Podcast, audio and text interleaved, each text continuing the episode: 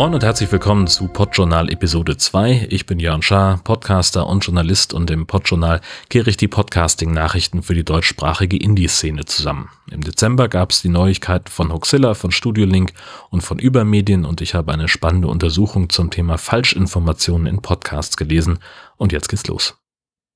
In einem kleinen Ort in Bayern wird heute am 1.1. nicht nur auf das neue Jahr angestoßen, sondern auch auf einen neuen Lebensabschnitt, denn Alexander Waschkau, der Hoaxmaster, hat sich entschlossen, Hoaxilla zu seinem Hauptberuf zu machen. Das haben er und seine Frau Alexa in einer kurzen Sonderfolge angekündigt und das klang so.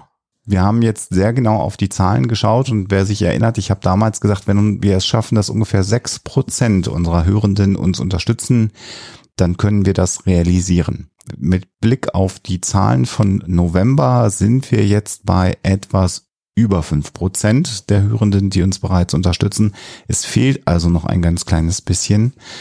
Aber wir haben gesagt, das ist äh, ein so positives und sehr deutliches Signal, was von euch kommt, dass wir es jetzt angehen. Wir werden das jetzt tun. Genau. Und dann ist Hoaxilla mein Hauptberuf. Genau, dann haben wir einen selbstständigen Hoaxmaster und eine selbstständige Hoaxmistress, die im Hauptberuf Hoaxilla den Podcast äh, betreuen, herausbringen.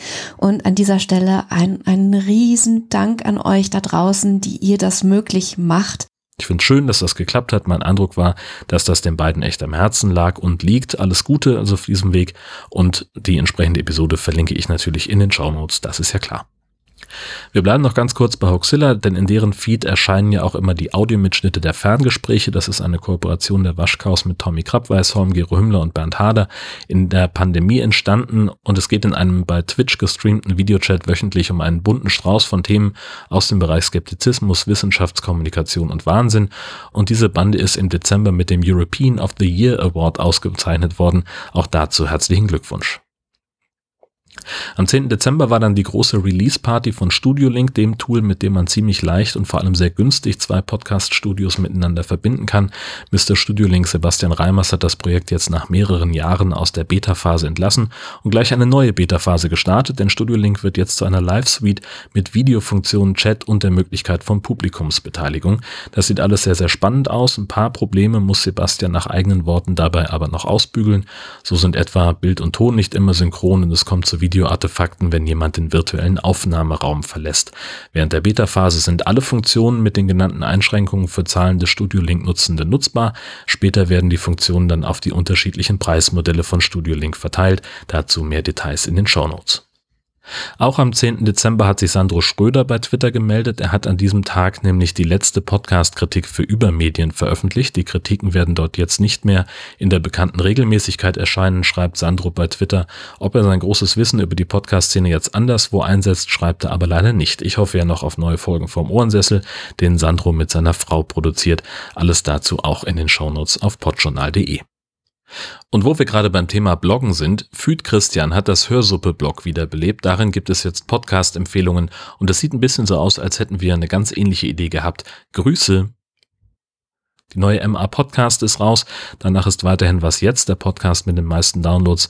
Die Produktion von Zeit Online erreichte 7,9 Millionen Downloads im November. Der höchstplatzierte Indie-Podcast sind die Geschichten aus der Geschichte mit 2,11 Millionen Downloads. Gegenüber dem Oktober hat Was jetzt rund eine halbe Million Downloads zugelegt. Geschichte aus der Geschichte hingegen hat etwa 50.000 verloren. Die MA Podcast listet ausschließlich teilnehmende Podcasts auf, die ihre Downloads nach IAB-Standards dokumentieren und 500 Euro Teilnahmegebühr bezahlen. Merlin Pratsch hat bei medwatch.de über den schwierigen Umgang mit Falschinformationen im Podcast geschrieben. Das ist ein etwas ungewöhnliches Umfeld für einen Artikel über Podcasting, weil es auf dem Portal hauptsächlich um unseriöse medizinische Versprechen geht. Das ist ein sehr ausführlicher Artikel, der vor allem auf die Inhalte von Joe Rogan abzielt. Super problematischer Typ einfach, nach meiner Meinung nach komplett ballerballer. Und wie Spotify damit umgeht, nämlich im Wesentlichen gar nicht. Die haben ja ein Schweinegeld dafür bezahlt, dass der Typ exklusiv bei ihnen publiziert und sind jetzt ein bisschen in der Zwickmühle mit seinen zum Teil strafrechtlich relevanten Inhalten. In dem Artikel geht es auch darum, wie sich das Publikum mit Falschinformationen auseinandersetzt, wo die Grenze zur Illegalität verläuft und wieso es fast keine Möglichkeiten zur Korrektur gibt. Dringende Leseempfehlung, den Link gibt es ebenfalls in den Show Notes. Castopod und das WordPress-Plugin Podlove unterstützen jetzt OP3, das Open Podcast Prefix Project. Mit einem Klick kann man das für seinen Podcast aktivieren. OP3 ist ein kostenloser Open Source Service, mit dem man eine bessere Statistik bekommen soll, die an IAB-Standards heranreichen soll, aber halt kostenlos zur Verfügung steht. Und diese Statistikdaten sollen öffentlich vergleichbar werden. Also das, was die MA Podcast macht, nur eben für alle. OP3 ist noch in einem frühen Entwicklungsstadium, so früh, dass man bisher seine Daten offenbar nur senden kann, aber noch keine Statistik rausbekommt. Und Auphonic integriert ja schon länger den Open Source Transkriptionsdienst Whisper für zahlende KundInnen. Da gab es im Dezember ein Update. Whisper erkennt jetzt automatisch die Sprache, die gesprochen wird. Das war's für heute. Die nächste Folge erscheint planmäßig am 1. Februar. Und wenn ihr Feedback, Ergänzungen oder Themenvorschläge habt, dann immer her damit. Auf podjournal.de findet ihr meine Social Media Kanäle, Kontaktmöglichkeiten oder wenn ihr direkt losschreiben wollt, dann bitte gern an redaktion.podjournal.de.